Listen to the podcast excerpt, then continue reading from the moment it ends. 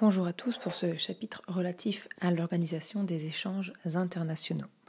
Donc actuellement, le discours dominant, il est favorable au libre-échange. Donc on a l'impression que le débat a été gagné par, euh, par ce courant de pensée. Et pourtant, tous les jours hein, dans la presse, on peut voir que des États mettent en place des mesures protectionnistes afin de, protéger leur, leur pays.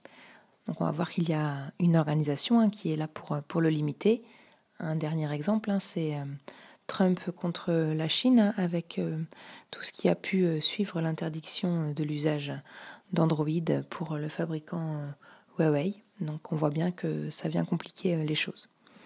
Donc dans une première partie, nous parlerons de la différence entre libre-échange et protectionnisme et nous verrons quels sont les enjeux de ce débat. Et dans une dernière partie, nous décrirons brièvement l'OMC, son rôle et ce qu'elle a pu changer dans le commerce mondial. Donc le libre-échange, nous avions déjà parlé hein, de théorie libérale quand nous avions travaillé sur le marché du travail.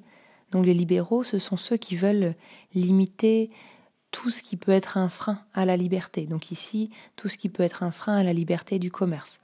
Donc euh, ceux qui sont favorables au libre-échange vont vouloir supprimer les frontières, supprimer les droits de douane, supprimer les règlements qui vont euh, venir freiner les échanges.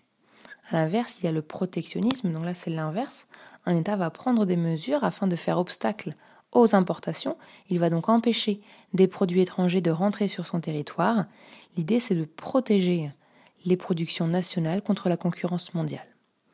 Donc ceux qui sont favorables au libre-échange et donc contre le protectionnisme craignent que si les États mettent, en place pardon, des mesures protectionnistes, il y ait en réponse des mesures de rétorsion. Si on prend l'exemple de la France, donc la France décide de ne plus acheter de produits allemands pour protéger euh, ses industries. En fait, l'Allemagne n'achètera plus de produits français. Donc, il sera difficile pour un État qui freine les importations d'exporter.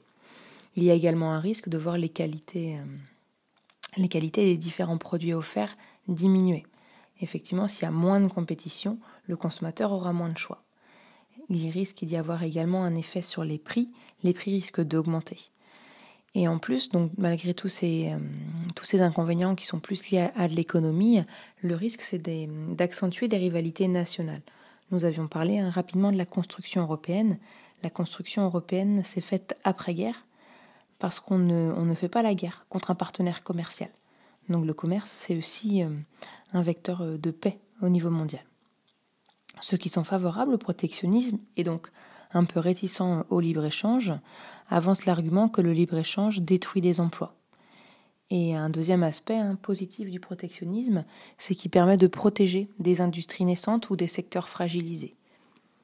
Donc voilà, en gros sur le, sur le débat libre-échange-protectionnisme. Donc la deuxième partie relative à l'OMC. Donc en 1947, donc euh, après-guerre, un accord euh, a été mis en place, le GATT, et l'objectif de cet accord, c'était de libéraliser le commerce international en supprimant tous les obstacles. Il y a eu donc différents cycles de négociations, et sur les presque 50 ans d'existence du GATT, les, hum, les, droits de douane sur les produits industriels sont passés de 40% à 5%. Ça devenait donc beaucoup moins cher de, de, faire passer une frontière à un produit industriel. Donc cela a donc entraîné euh, une augmentation des échanges mondiaux. En 1994, avec les accords de Marrakech, le GATT est devenu l'OMC. Donc là, une vraie organisation avec euh, des objectifs beaucoup plus larges. Le GATT s'était concentré sur l'industrie et l'OMC va essayer d'élargir les, euh, la disparition des obstacles donc aux produits agricoles, aux textiles et également aux services qui sont vraiment maintenant au cœur des négociations de l'organisation. Les missions principales de l'OMC sont donc bien de réduire les obstacles aux échanges, donc euh, baisser les droits de douane, éviter les réglementations contraignantes, limiter les quotas. Et hum, la deuxième mission euh, de l'OMC, c'est d'arbitrer les conflits commerciaux internationaux. Donc s'il y a des différends entre les pays et si certains pays mettent en place des pratiques commerciales déloyales, l'OMC a la possibilité d'intervenir pour que ces pratiques ne cessent.